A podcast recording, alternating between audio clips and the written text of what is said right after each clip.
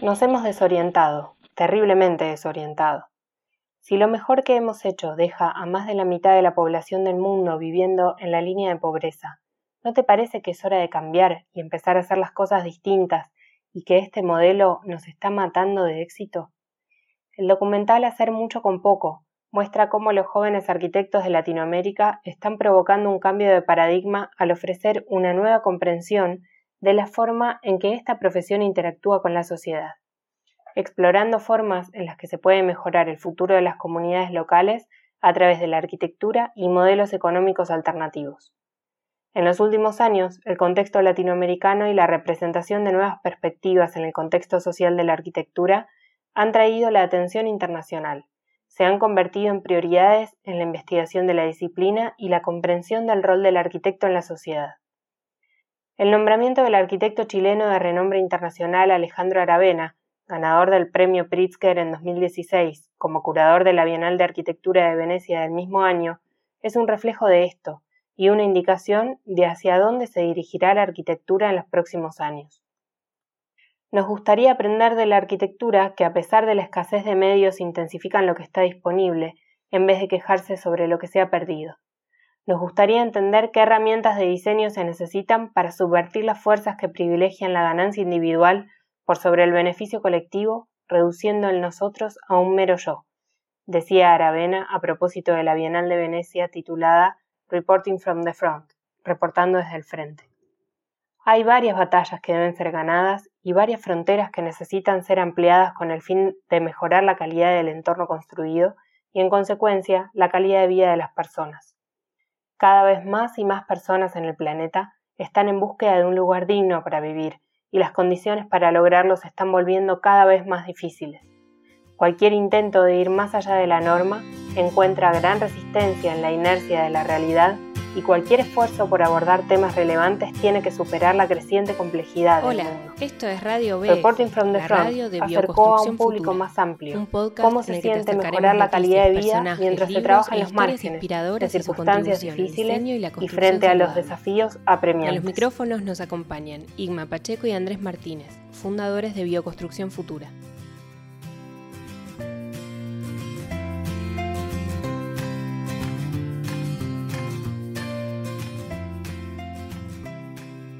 Hola, ¿cómo están? Bienvenidos y bienvenidas nuevamente, capítulo número 16, episodio 16 de esta aventura sonora de Bioconstrucción Futura. Junto con mi compañero Andrés los volvemos a saludar y nos alegramos de estar nuevamente con ustedes charlando, charlando sobre temas de arquitectura, construcción, calidad de vida y construcción saludable. ¿Cómo estás, Andrés? Muy bien, Isma.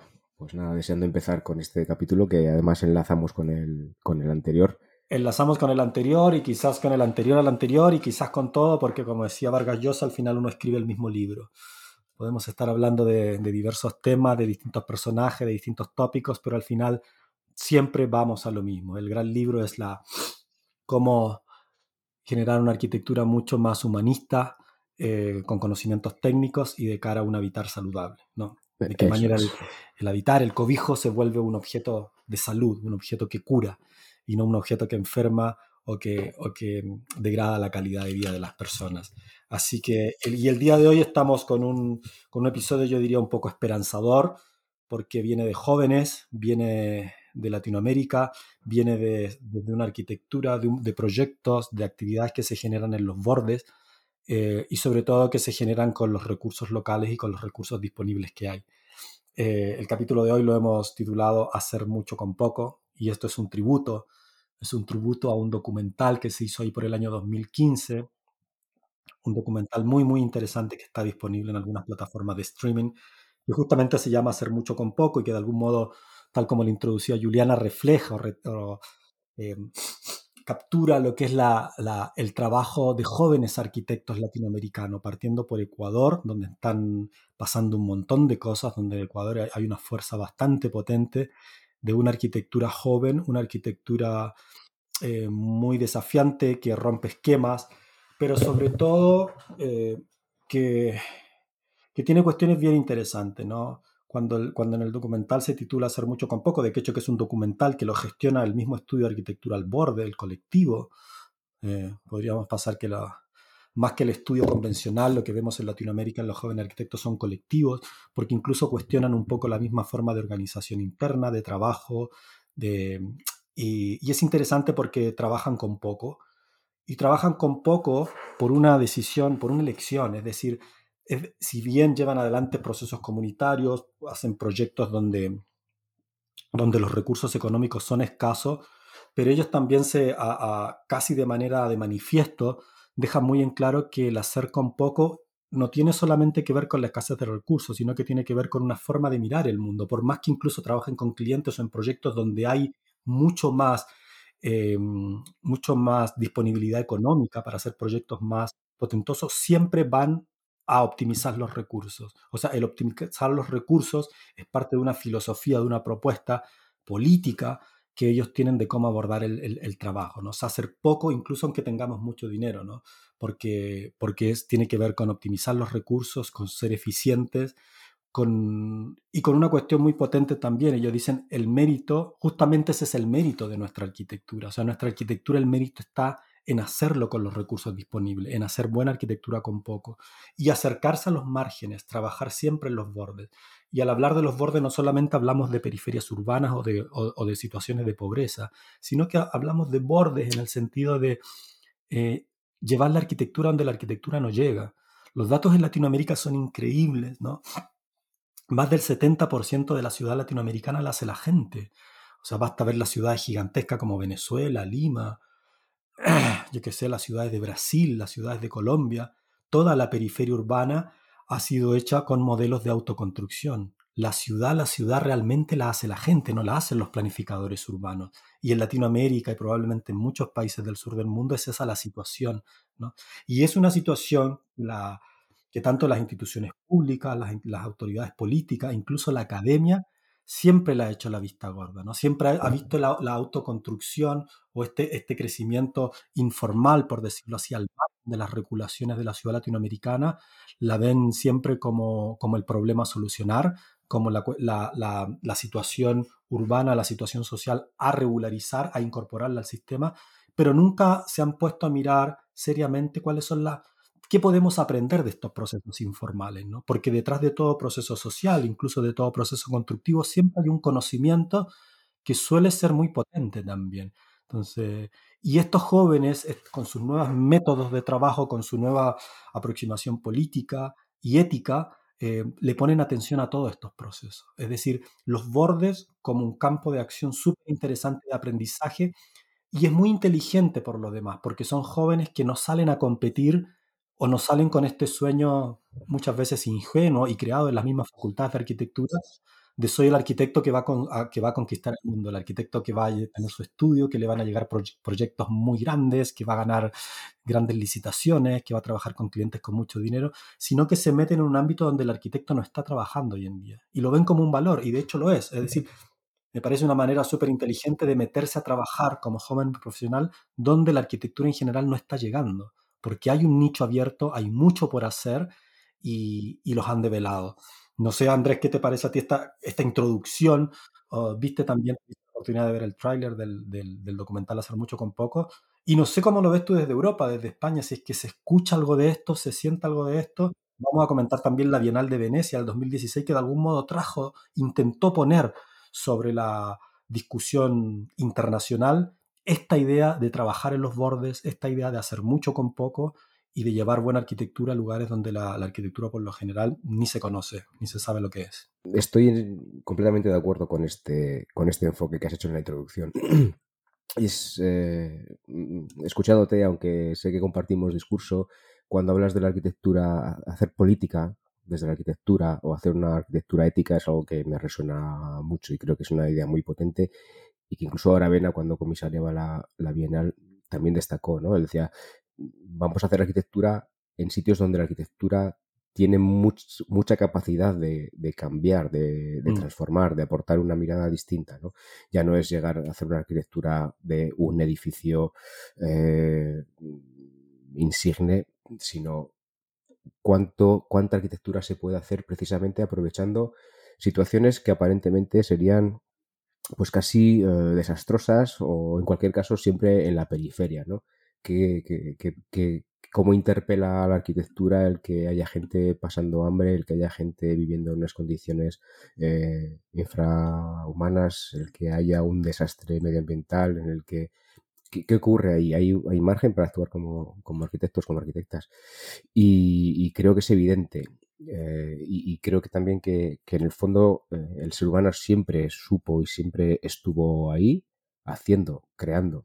Y, y, hay mucho margen para hacer ahí, ¿no? Entonces el que se redescubra el papel de la arquitectura en esos pequeños nichos en los que hay tanto que hacer, me, parece que es una señal inequívoca de por dónde van los tiros. Y, de hecho, el que ya una, una, un evento como una bienal o que alguien como Aravena diga esto es muy significativo y el mensaje que lanza al mundo creo que, va muy en esta línea. En, Europa eh, mm, tenemos ese complejo de, ser europeos, y, pero igualmente llegan nuevas generaciones de, de profesionales y de, entusiastas que, también se sitúan voluntariamente ahí, ¿no? En, esa, en ese pequeño margen, pequeñas intervenciones, en un trabajo eh, casi más con las personas que con los materiales y que también son decisiones conscientes. De momento son pequeños colectivos también, pequeños, en general ligados también al ámbito de, de materiales alternativos, siempre un poco en la periferia, pero no tiene esa fuerza que tú estás contando que es mm. apabullante, ¿no? El 70% de la ciudad está autoconstruida. Entonces hay movimientos por, eh, ahí, eh, hay pequeños intentos de hacer autoconstrucción asistida, no termina de ser eh, una tendencia muy clara porque no está agrupada, no se visibiliza, pero realmente mm, recibimos llamadas de gente diciendo quiero hacer un pequeño cuarto para poder pasar una temporada en el, el pueblo, ¿no? En el bosque, ¿cómo lo hago? Eh, siempre buscando el, eh, intentando mantenerse al margen de un sistema que consciente o inconscientemente eh, es un lastre, es un lastre para esta actividad fundamentalmente vital, ¿no? Y, yo me, alegro muy sinceramente desde que desde Latinoamérica se muestre el camino es súper interesante esa cuestión que está pasando, pero a mí me llama mucho la atención el coraje de los jóvenes y la claridad que están teniendo, porque hay otras entrevistas que vamos a dejar también linkeadas a, los, a, la información adicional sobre este episodio, donde entrevistan un poco a los chicos de Alborde. Son chicos de entre 28 y 32 años, son gente que hace 5 años salió de la universidad, em, o 6, pero están muy activos. Y, y ellos dicen eso también, dice, claro, algo está pasando, ellos sienten que algo está pasando en Latinoamérica, pero también se paran con mucha dignidad en el hecho de decir, mira, el mérito de nuestra arquitectura es esto, trabajar con poco, no es, no, no, es, no es una lástima, elegimos esto, ¿no? Y lo hacemos con mucha, con mucha claridad. Y la crítica que hacían también es decir, claro, en, en, nuestra escuela, la formación que nosotros tuvimos, la academia, o en general se ve la arquitectura latinoamericana como algo como algo medio anecdótico, ¿no? Obviamente que hay una arquitectura americana muy de revista también, latinoamericana muy de revista, que es la que se hace, que, que, no, que no, difiere tampoco mucho de la arquitectura internacional, de las revistas que, que, que, de varios puntos de vista es discutible, tendrá sus méritos, pero no es lo que nos enfoca a nosotros, ni a mucha gente, ni menos a estos movimientos. Eh, y dicen, claro, la arquitectura, estos procesos comunitarios, sociales, periféricos al margen, siempre se ven como una cosa media romanticona, romanticista, periférica, cosa de jóvenes, ¿no?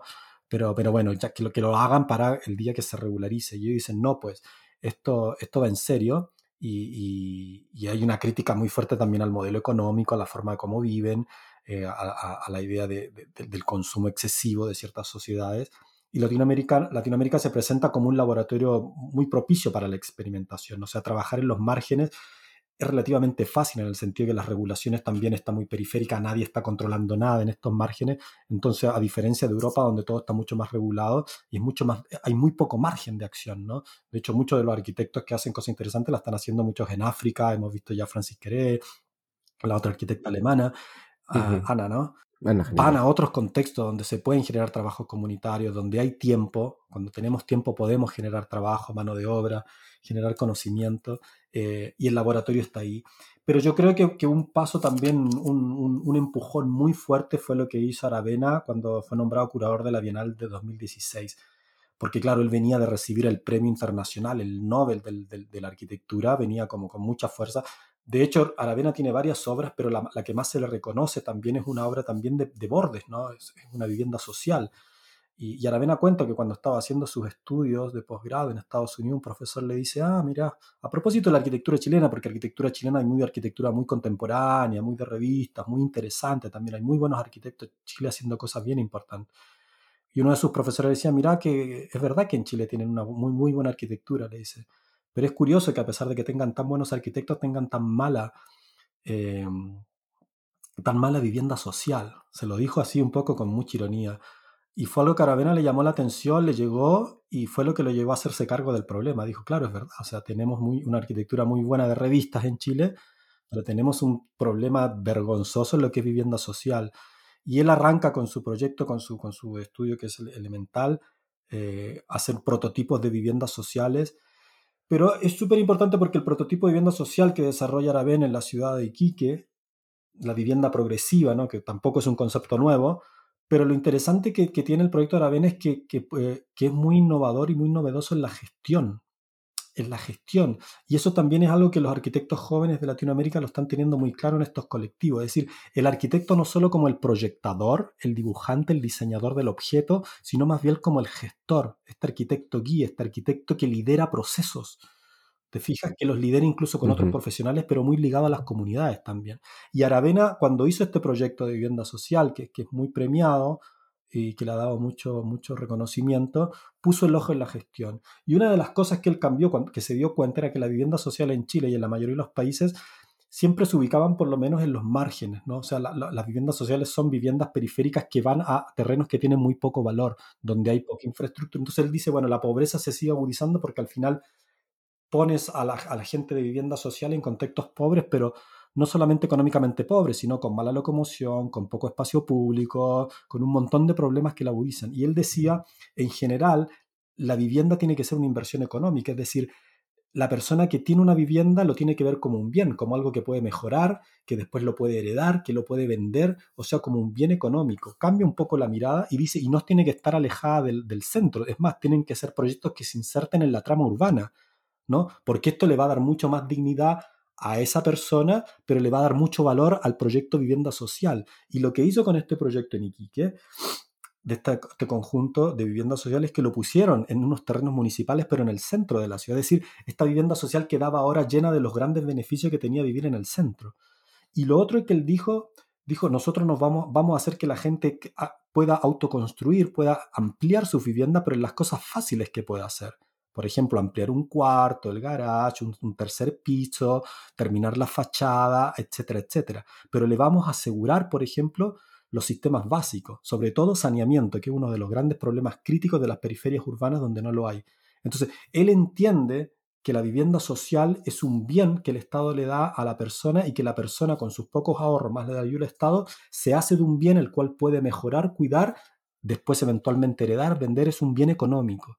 Y eso fue justamente lo que pasó en ese proyecto. O sea, esas viviendas hoy en día tienen una plusvalía mucho mejor, la gente las cuida, algunos las han vendido, otros las heredan. Entonces, cambia un poco la gestión, la manera de mirar la, la vivienda social y eso yo creo que es lo más plausible. El diseño es bastante simple, es interesante en el sentido que es, una vivienda que permite eh, la autoconstrucción para que la vivienda siga creciendo en cuarto, en un tercer piso, pero básicamente es una cuestión de gestión muy potente.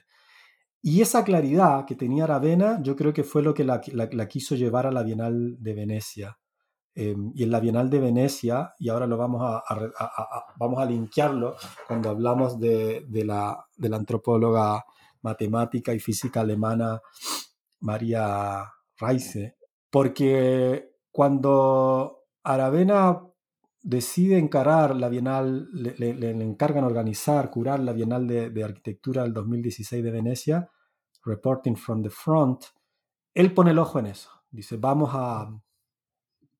Dice, vamos a poner al frente, vamos a compartir con un público amplio, porque estas bienales son muy populares en el sentido que son exposiciones que están abiertas a toda la ciudad, al público en general. Vamos a proponer, vamos a mostrar el trabajo de personas que escudriñan en el horizonte en la búsqueda de nuevos campos de acción, enfrentando problemas como segregación, desigualdades, periferias, falta de infraestructura sanitaria, desastres naturales, escasez de vivienda, migración informal, crimen, tráfico, basura, polución, ¿no? junto a la participación de las comunidades. ¿no? Vamos a presentar ejemplos eh, en diferentes dimensiones que de algún modo sintetizan integrando lo programático con lo existencial, mucha creatividad, mucho sentido común. Entonces, Aravena pone en esta Bienal de Arquitectura a todos estos arquitectos, a toda esta gente que está haciendo mucho con poco, que está trabajando en los márgenes, con mucha creatividad, con mucho ingenio, y yo creo que esa, fue una Bienal que llamó mucho la atención. Por primera vez veíamos en las revistas de arquitectura proyectos totalmente marginales, de buena calidad, muy creativos, con pocos recursos, y eso creo que fue, eso creo que le, dio un marco súper potente también a un trabajo que ya se venía haciendo, pero que ahora lo están haciendo todos estos colectivos latinoamericanos de hacer mucho con poco. Esa bienal fue muy potente, hay un, hay un abanico de proyectos ahí súper, súper interesante, también proyectos europeos, pero que están trabajando ahí en los problemas, ¿no? Con los migrantes, con, con los tráficos en los bordes. Europa también hay una pobreza eh, en muchas ciudades, en muchos contextos urbanos, periurbanos, y que hay que meterse ahí, ¿no? O sea, la arquitectura como un medio para meterse en los problemas que incluso a veces el mismo Estado deja de lado. Sí, sí, por supuesto. Y de hecho, recordaba en algún episodio anterior que hablábamos de recuperar la arquitectura como el diseño del proceso, no solamente el diseño del objeto final, edificio. Cuando te metes a diseñar el proceso, partes de mucho mucho antes, ¿no? Antes de contar con, materiales, ya estás diseñando. Y, creo que recuperar eso es fundamental para, esta nueva arquitectura, esta forma de mirar. Entonces, el arquitecto ya no es quien diseña ese producto final, sino el que gestiona. Entonces, esa, esa, esa visión mucho más transversal, mucho más dilatada en el tiempo, que parte de los antecedentes y no niega la realidad, esa realidad que a veces no queremos ver, ¿no? Hay mucha arquitectura que niega la, realidad, ¿no? Y, quiere partir de realidades nuevas, mm, olvidando, dejando de lado lo que, lo que existe. Eso en el fondo no, no, es, no es nada sostenible. Eh, leía precisamente ayer una noticia sobre eh, una gran ciudad eh, nueva que se va a crear en el desierto, por supuesto, en Arabia Saudí, aunque se va a hacer con, con, edificios de, tierra cruda. Ex novo, es decir, obvia todo el, contexto y, no parece justificado aparentemente. Entonces, entrar de lleno en, cuál es el contexto y, recrear eh, las, circunstancias para que eso ocurra me parece que tiene un, valor que, probablemente nunca debió perder la, arquitectura. Entonces, hay por ahí un dicho que dice que la arquitectura se ha acabado limitando a lo que hace el mm. arquitecto el arquitecto puede hacer mucho más en muchos más eh, contextos como para poder enriquecer eso que hace y realmente transformar, que es un poco lo que están eh, reclamando para, para sí esta, estos nuevos colectivos y que en lo que Aravena puso en, el foco, ¿no? Entonces, esa, esa idea de, que con lo, con lo poco se puede mm. hacer mucho. Recuerdo también otro capítulo en el que hablábamos de, de, de Schumacher, ¿no? El, poco el, padre de la tecnología apropiada, que él como economista tendía un poco también estas mismas ideas. De hecho, su libro Lo mm. pequeño es hermoso, que subtitula Economía como si las personas importaran, creo que podríamos de alguna forma traerlo a este contexto y decir, ¿cómo sería la arquitectura como si las personas importaran? ¿no? Mm. ¿Y qué, hay, qué, podemos rescatar de, de hermoso en lo pequeño? Me, parece que, esa idea es, un, es un leitmotiv muy, muy potente eh, y, al que creo que estamos de una forma u otra abocados. ¿no? Recuerdo aquí en Europa eh, cuando se simultaneaban eh, labores de arquitectura en obra nueva y en rehabilitación, las, las, grandes estrellas, las grandes instituciones, casi, casi miraban con recelo a la rehabilitación, ¿no? porque la, arquitectura, las grandes intervenciones debían ser obra nueva, eh, muy visible, y había un pequeño grupo de gente que seguía defendiendo la rehabilitación, la reforma. Llegaron momentos de crisis y la reforma empezó a ser también un ámbito en el que quería llegar el establishment. Llegará el momento en el que estas pequeñas intervenciones eh, a escala urbana, a escala barrio, intervenciones incluso en la que la propia población eh, esté colaborando, sea imprescindible, ¿no? porque no, podrá ser de otra forma. Entonces, me parece que eso, recuperar la arquitectura como proceso, es, eh, es un, cambio de paradigma importante y que creo que viene para quedarse, por lo menos en, la mentalidad de, de esta nueva camada de, jóvenes profesionales y de población que está dispuesta a participar en estos procesos, que también se empodera y, mm. no dice que me, que me den esto hecho, ¿no? El llave en mano, que por aquí se lleva mucho, sino, no, no, esto no es un bien de consumo, esto es un proceso, esto es mi vida, esto, en fin, tiene, tiene connotaciones con un trasfondo muy Y hay otras dos cuestiones, además de la gestión, ¿no? El proceso que tú dices, que tiene que ver con la técnica y la estética. Y la técnica, eh, a propósito de la de María Reise, ¿no? De, de, de, esa foto en la escalera que utiliza Aravena, Aravena cuando, cuando, cuando, cuando diseña conceptualmente la idea de lo que va a ser la Bienal de Arquitectura del 2016, pone la imagen de María Reike en su escalera mirando las líneas de Nazca.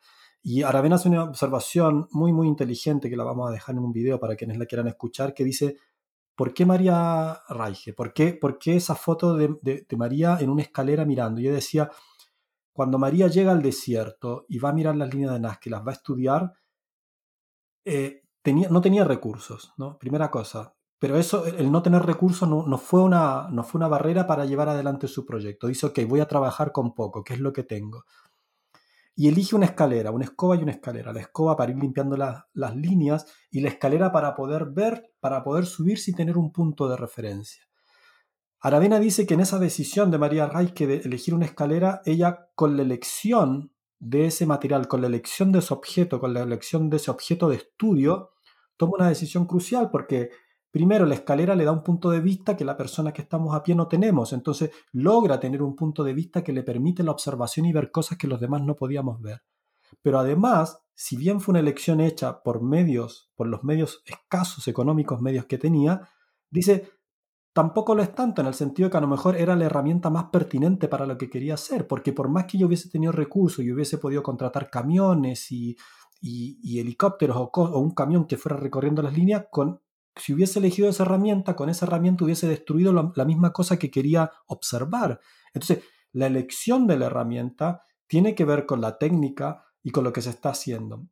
Y hay también en el manifiesto de, de los nuevos colectivos latinoamericanos una idea del ser coherente con la herramienta que se, que se con la técnica, con el sistema constructivo. Se trabaja con lo local porque es lo que hay. No solamente como materia disponible, sino también porque hay un conocimiento constructivo local de los cuales ellos aprenden. Porque hay otra cosa interesante también en estos nuevos movimientos que trabajan muy de cerca con las personas, con los, sobre todo con los saberes constructivos locales. Porque es un hecho todos sabemos que los arquitectos saben muy poco de construcción, saben mucho de la teoría, pero tienen muy poca práctica, tienen poca mano. Y lo saben. Y estos jóvenes son humildes también en ese sentido. Dicen, nosotros vamos a aprender de los maestros, de los viejos que saben las técnicas constructivas. Y nosotros vamos obviamente con nuestro conocimiento. Tenemos que mostrar nuestro conocimiento porque, como ellos bien manifiestan, hay contextos sociales donde la gente no tiene idea de lo que es la arquitectura, o sea, no saben qué hace un arquitecto. O sea, no, y no alcanzan a dimensionar hasta que una vez que aparece, oh, wow, o sea, cómo una cosa bien pensada, bien proyectada puede cambiar la vida de las personas.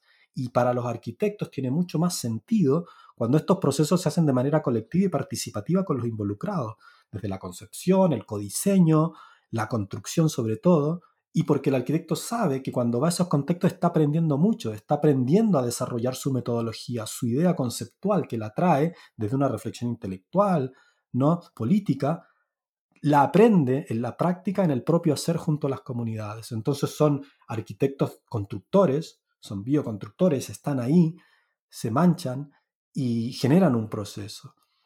Y a propósito de la estética, hay algo también muy interesante que mm, al borde también otros colectivos los escuché en una entrevista, hablan de la estética de lo casual. Dicen que cuando generan este tipo de proyectos, porque claro, no son proyectos que se diseñan en el papel en el blanco, en la oficina y que después van y se construyen. Son proyectos que se van modificando mucho también en el propio hacer. Y dicen que en ese propio hacer, en esa incertidumbre del hacer, ¿no? Que es algo muy poético también, que es algo que la gente de la Católica de Valparaíso, los poetas y escultores de la Católica de Valparaíso siempre lo tenían presente, que la obra no, se, no, no puede estar predeterminada de antemano como, forma, como cuestión formal, sino que hay algo que sucede en el propio hacer que la va a ir determinando también. De hecho, muchas de las obras que, la gente de Valparaíso empezaba no tenían planos de cómo seguían, porque en la medida que la iban haciendo y estaban ahí, iban diseñando la misma forma. Y ellos hablan de la estética de lo casual porque dicen que, que muchos de los resultados estéticos de las propuestas que generan son cuestiones que van surgiendo en el propio camino. Son cuestiones, no, no son de la autoría del arquitecto que en el papel diseñó, tuvo una imagen, una inspiración eh, sublime y se le ocurrió y lo puso ahí porque era algo propio de su ser y de su talento, sino que hay una estética, un resultado formal que es propio del propio proceso también.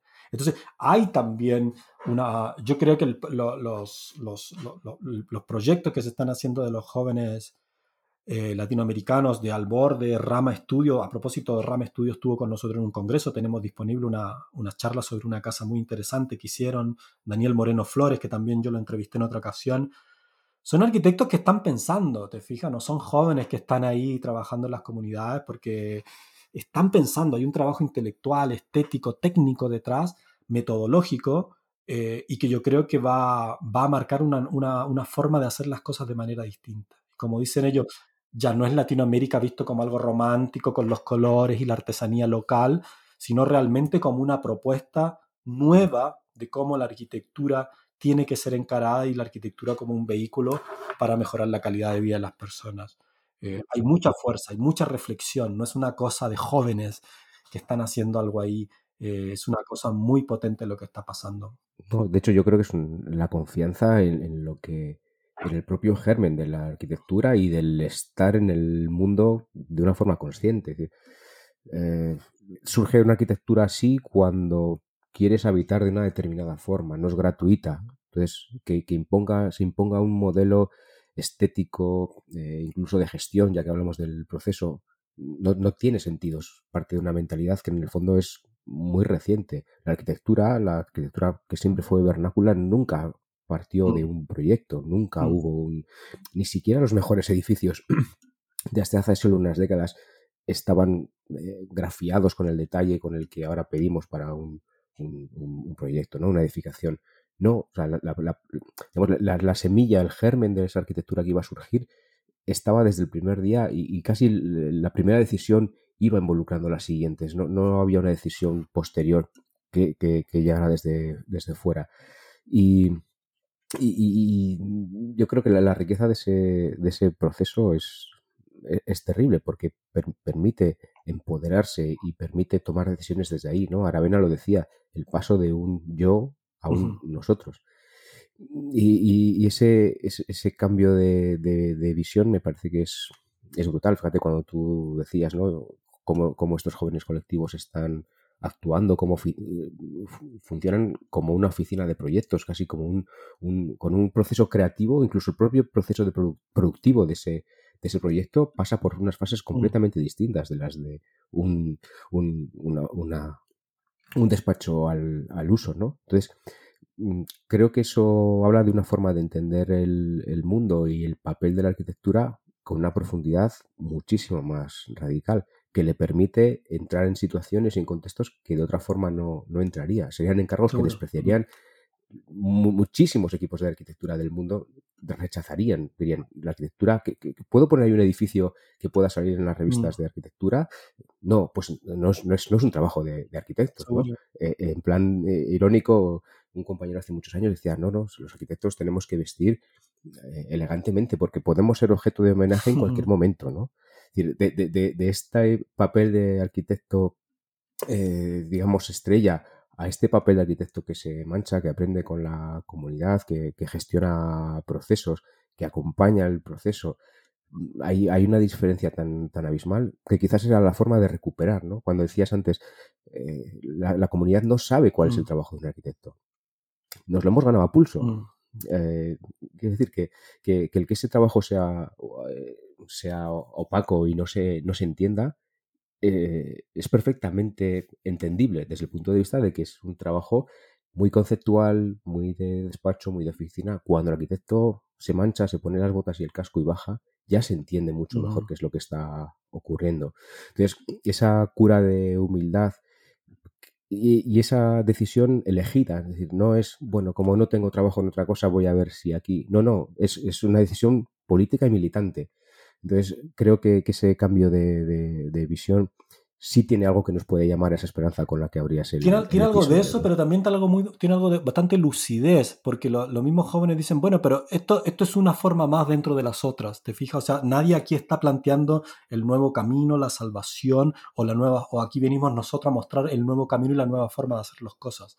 Hacemos lo que nos toca hacer en las circunstancias que nos toca vivir en los contextos donde estamos habitando.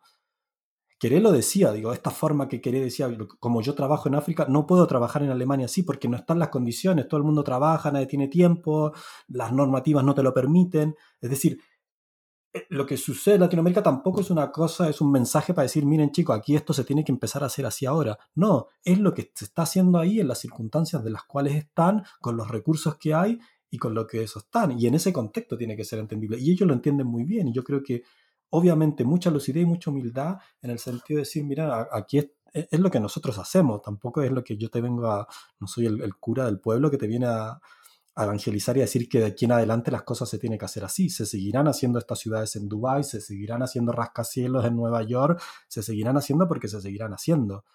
Pero hay un contexto que está potenciando otras formas de hacerlo y, y que será otra forma, pertinente al lugar y todo. Claro, para que ese contexto mucho me temo que va a ser cada vez más generalizado. Te entiendo, ¿no? El contexto de crisis, el contexto de escasez, el contexto de migraciones, el contexto de periferias, de desplazamientos, de jubilados sin dinero. O sea, vamos, es muy probable que, esas situaciones sean muy, empiecen a aparecer en distintos contextos, incluso en países del norte, sin duda. Sí, de hecho, como te decía, eh, releyendo para preparar un poco este episodio, eh, tengo que agradecer a uno de los docentes de Bioconstrucción Futura que nos hizo una recomendación acerca de la figura del arquitecto Funto Vivas, arquitecto venezolano, que también apasionado de las tecnologías apropiadas, que él, habla, que él llamaba tecnologías de la necesidad. Entonces, eh, las recopila, eh, hace, de hecho tiene un, librito que se llama Las casas más sencillas, en las que hace acopio, digamos, de toda esa tecnología y parte de los animales constructores hasta tecnologías apropiadas, y él habla de eso, de tecnología de la necesidad. Y es muy probable que, estas circunstancias las tengamos cada vez más cerca y tengamos que recuperar esa iniciativa de cómo habitamos en estas otras circunstancias, que, qué recursos ponemos, por qué construimos como construimos y tengamos que recurrir a eso.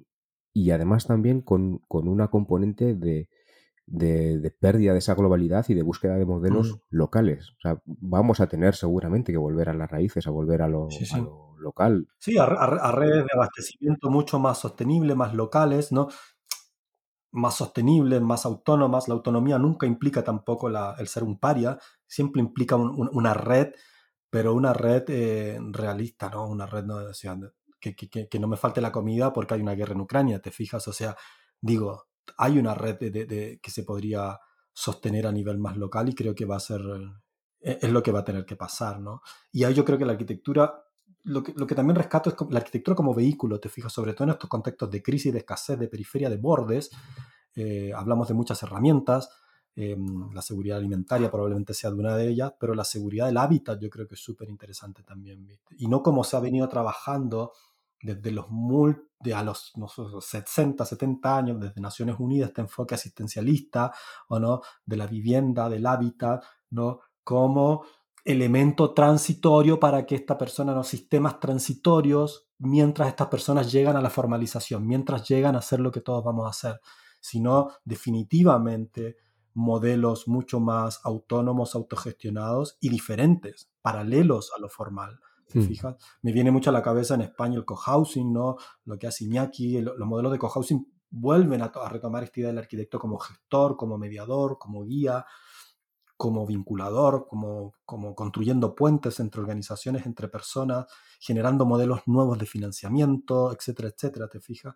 Volver a la idea de que no se trata de cambiar todo y partir de cero, que no, creo que lo comentaban una vez, e, e, el mundo será, será distinto en el sentido, van a haber pequeños cambios, será mejor la medida que hayan pequeños cambios, ¿te fijas? Pero no es que un día se va a acabar el dinero, que después nadie, nadie va a trabajar o que van a, una, visión un poco más eh, eh, más drástica de las situaciones. Van a haber pequeños cambios, pero los pequeños cambios tienen que ser en la sentido en que, en que se posibiliten y se desarrollen modelos de desarrollo diversos. No puede haber un solo modelo, decir, mira, es que así tenemos que ser que si todos somos como Europa, si todos somos como Canadá, vamos a funcionar bien. No, porque si todos fuéramos Canadá, no, nos dan los recursos. Entonces, tendrán que haber modelos diversos. En en el Canadá deberá resolver sus propios modelos con los recursos que tiene. Entonces, lo, lo, crítico de todo esto es que yo te digo, claro, en América Latina y en los países del sur estos modelos se pueden desarrollar con más fuerza porque se, se maneja de manera totalmente permisiva en el sentido de que la regulación no llega porque son, es inteligente también meterse a trabajar donde nadie lo está haciendo, porque tienes un campo de expresión muy fuerte. Los países europeos del norte la tienen más difícil porque el exceso de regulación dificulta mucho todos estos procesos. El acceso a crédito, el trabajo colectivo, la, la modalidad de acceder a tierras, los materiales no están disponibles, todo se tiene que comprar en la tienda, ¿te fijas? Entonces, pero yo creo que la idea del modelo los modelos alternativos tiene que ser. La arquitectura es uno más de las herramientas que disponemos para generar estos modelos alternativos. Y como decías bien antes, elegir la herramienta adecuada es fundamental. Entonces, ¿qué arquitectura vamos a elegir para hacer ese cambio de visión, para situarnos en el contexto en el que realmente estamos y ejercer esa soberanía alimentaria constructiva en este caso que nos afecta? Tendrá que ser otra. Y no, llegar a la situación de crisis o de pobreza, porque, la, tienen muy clara los, los, colectivos del sur, porque están diciendo, aunque, aunque tengamos dinero para hacer cosas, lo hacemos con, poco porque es, lo, es ser eficaz, es ser, es, ser racional, es ser lógico, ¿te fijas? No es porque tengamos, o sea, si tengo mucho dinero, lo gestiono de otra manera, ¿te fijas? Pero no me pongo a gastar como loco, como bobo, solo por el hecho de tener dinero, ¿te fijas? Que, es un poco lo que le pasa a algunos países cuando aumentan su, nivel económico, se ponen a gastar dinero en estupideces, ¿te fijas? En pagarle a un arquitecto para que haga un puente que vale 60 millones de euros. O sea, son estupideces, ¿te fijas? Tener más dinero no significa derrochar más, volver un poco a la, austeridad, volver un poco al sentido común, a lo mesurado, ¿te fijas? Eh, los proyectos que, presentan en el, documental son proyectos de, de 50 dólares por metro cuadrado, 200 dólares por metro cuadrado, o sea, 10 veces menos de lo que cuesta formalmente construir en otros lugares. Y se puede hacer y lo están haciendo. ¿Te fijas? Son arquitectos que tampoco están en el, punto de hacerse millonarios ganando arquitectura. Digo, eh, digo, lo hacemos porque nos gusta, nos da para vivir, pero aquí nadie se hace millonario, nadie hace un negocio de todo esto. Le están dando un poco la vuelta a la tortilla con mucha dignidad y con mucha claridad y con toda la fuerza que da ser joven también, ¿no? Que es, un, es como yo creo la, la edad donde más potencial de cambiar las cosas tenemos. Y en, y en, ese contexto vamos a dejar unos enlaces para que la gente pueda revisar lo que fue la Bienal, porque ya te digo, se presentan proyectos de diversas partes del mundo del sur, pero hay uno que a mí me llamó mucho la atención, que, es, que, que fue el pabellón venezolano. Se llaman fuerzas urbanas, ¿no? Son sistemas integrales de equipamientos comunitarios. Y los voy a invitar a ver estos proyectos, les voy a dejar particularmente los enlaces, reportajes, porque es súper interesante cómo en Venezuela eh, hay un colectivo que se llama Fuerzas Urbanas, que también desde, una, desde un manifiesto político, ético, se, se, presentan como una manera distinta de hacer las cosas, en trabajo siempre con el gobierno y con las comunidades locales y la arquitectura como la herramienta para poder movilizar esto. Y Fuerzas Urbanas, estos equipamientos colectivos en Venezuela son súper interesantes. O sea, hay, una, hay, hay unas canchas de básquetbol, unos gimnasios, todos son proyectos públicos, comunitarios, gestionados de manera diferente, construidos por los lugareños, soldados por los soldadores, con la mano de obra de todos y de todas. Y, son proyectos alucinantes, son proyectos que han sido muy apropiados por las comunidades, son proyectos simples de bajo presupuesto, pero que, que mejoran la calidad de vida de, la, de las personas súper, súper interesantes. Y Fuerzas Urbanas es un, hay una entrevista que la, vamos a compartir para que vean que hay, hay un pensamiento detrás, hay político, ético y acción muy potente de cómo las cosas se pueden hacer de manera distinta. Yo creo que hay una... En las épocas de caos eh, quedan muchas formas. A mí, a mí me llama mucho la atención estos jóvenes porque la rabia, la decepción, la impotencia, el cabreo con el sistema político y económico, tiene, como, todo, como, como toda frustración, tiene muchas formas de, manifestarse, ¿no? Te puedes manifestar desde la rabia, desde salir a la calle y quemarlo todo, desde cortarte las venas, desde agredir a otros. Lo puedes, pero estos jóvenes lo canalizan desde otra manera, te fijas, desde la creatividad, desde lo que sé hacer y lo pongo al servicio, te fijas. Entonces, es esperanzador en ese sentido, te fijas. No sales a romperlo todo, sino que te alejas y creas una forma distinta de hacer las cosas. En la misma ciudad, yendo al supermercado, pero claro, vas al supermercado orgánico en vez del otro. O sea, no es la anarquía total, te fijas, ni el caos desorientador, que, es muy tentador para muchos jóvenes, te fijas, salir y quemarlo todo, ¿no? En una, actitud un poco catártica.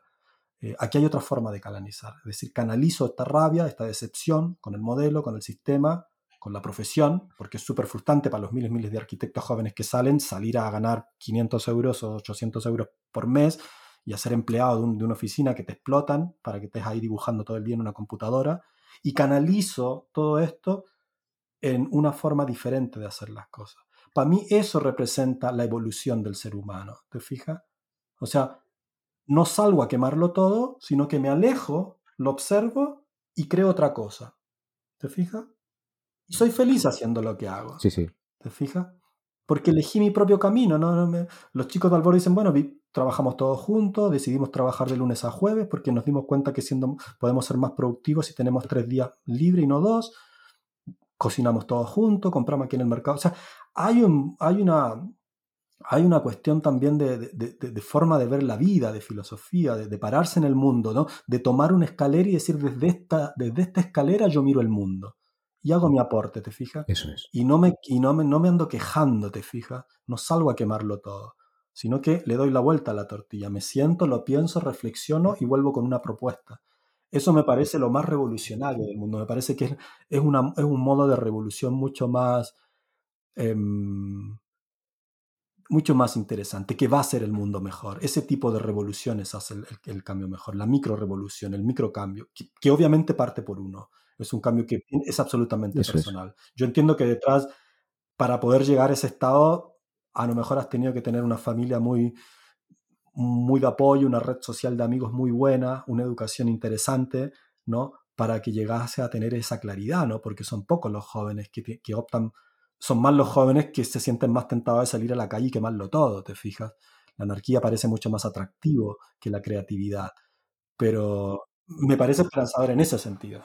Hmm, pero el camino para llegar a esa clarividencia y a ese saber estar no está escrito. No está escrito. Hmm. Entonces, hay, desde, muchas situaciones podemos llegar ahí. Y, fíjate que es todo un reto que con nada, porque no hay nada material que, vaya a hacer que tu forma de ver el mundo cambie, todo cambia, ¿no? Entonces, es una idea que creo que es muy, muy potente, creo que es el, reto de verdad que, tenemos y es un reto común a arquitectos, arquitectas, mm, cocineros, cocineras, poetas, poetisas. Desde el lugar, lo hemos dicho, desde el lugar que uno elija, eh, puede hacer esta micro revolución, ¿no? Se toma distancia, se reflexiona y se sale con una propuesta diferente, pero que parte mucho de la vida, de cómo vivo, de lo que elijo, eh, así que por ahí va, por ahí va. Eso es. Y, la arquitectura debería ser una herramienta para mm. también poder llegar a eso. Luego la arquitectura tiene que estar para, para facilitar ahí. Y, puede, y puede serlo. Siempre lo ha sido, creo. Siempre, siempre el, objeto construido, el habitar, la ciudad, la polis, la plaza, el cobijo, siempre ha sido, siempre ha sido. acompañado al hombre, está intrínseco en, el, proceso evolutivo del hombre. El cobijo, la plaza, el lugar de encuentro es lo que posibilita el, estar ahí. Sí, sí, construimos como habitamos, pero tenemos que plantearnos cómo queremos habitar. Si no, la construcción probablemente sea vana, vacía, vacua. Seguro.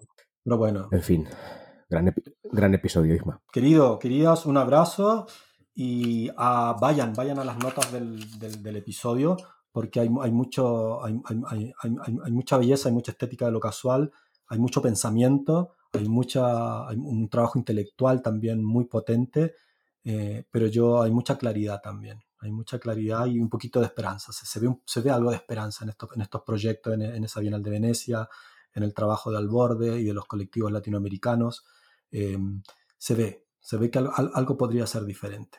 Así que está bueno. Estupendo, Isma. Pues nos quedamos con esas, esos apuntes, esas posibilidades de seguir tirando del hilo y nos vemos en el próximo episodio. Nos vemos en el próximo episodio. Un abrazo a todas. Un abrazo. Chao, chao.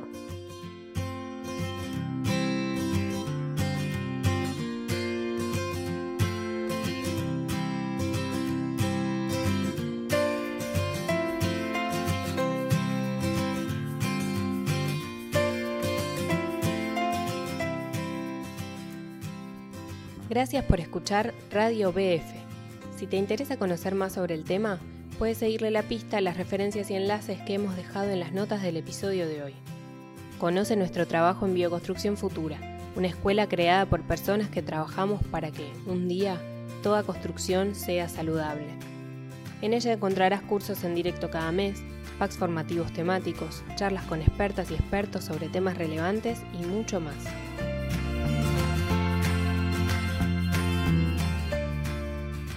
Te invitamos a compartir este podcast en tus redes sociales o enviársela a tus contactos, amigas y amigos, y así hacer crecer la comunidad de habla hispana que apuesta cada día más por vivir en casas sanas y eficientes.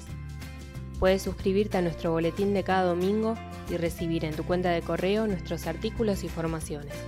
Lo haces en nuestra casa digital, bioconstruccionfutura.com. También puedes seguirnos en nuestra cuenta en Instagram, en bioconstrucción.futura. Y esto es todo por hoy. Te esperamos en los próximos episodios de Radio BF, la radio de Bioconstrucción Futura.